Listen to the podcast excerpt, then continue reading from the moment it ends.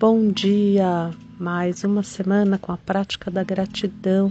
Eu dei uma sumidinha, mas voltei. Estou aqui hoje olhando as cores do nosso Brasil, nosso querido Brasil, passando por situações tão desafiadoras. Estou olhando um céu muito azul, as árvores com verde bem brilhante e uns branquinhos de algumas nuvenzinhas passando no céu. As cores da nossa bandeira, para lembrar do quão maravilhoso é o nosso Brasil, apesar de todos os pesares.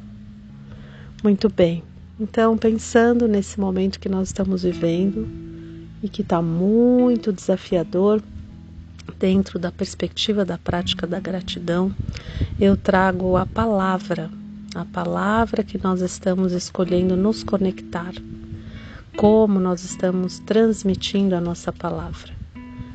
E aí, para que a gente possa ampliar um pouquinho as nossas reflexões, eu trago um texto que eu escrevi e que eu vou ler para você.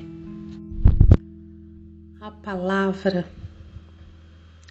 temos a palavra que destrói e a que cura, a palavra que amedronta e a que empodera, a palavra que apaga e a que cria, a palavra que fere e a que nutre, a palavra que convida e a que exclui, a palavra que é ponte ou muro.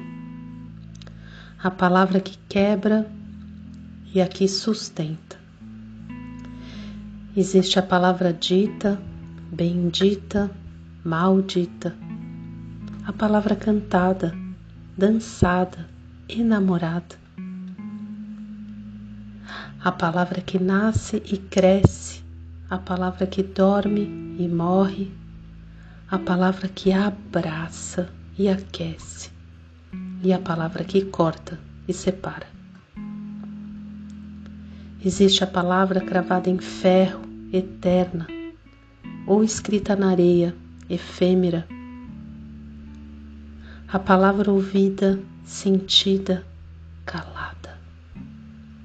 A palavra que ecoa por décadas em nossas memórias. Podem ser empoderadoras ou avassaladoras. Cada um de nós sabe. E assim como recebemos as palavras, nós também emanamos. As palavras são como espíritos vivos. Eu aprendi isso com a sabedoria ancestral. Nós, humanos, somos seres de palavras e temos o poder de fazer da palavra o nosso templo. Temos o poder de fazer da palavra o nosso templo. Eu também aprendi ao longo da minha jornada pessoal sobre a importância de andar a minha palavra. Em inglês, os nativos americanos eles falam walk the talk, andar a palavra. E não sei, mas para mim isso é quase tudo. Então, meu convite de hoje é que você possa prestar atenção ao longo da semana como você está vivendo a sua palavra.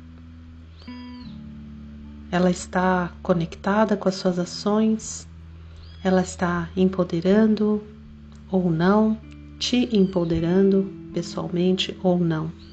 Que palavras você está escolhendo usar, receber e trocar.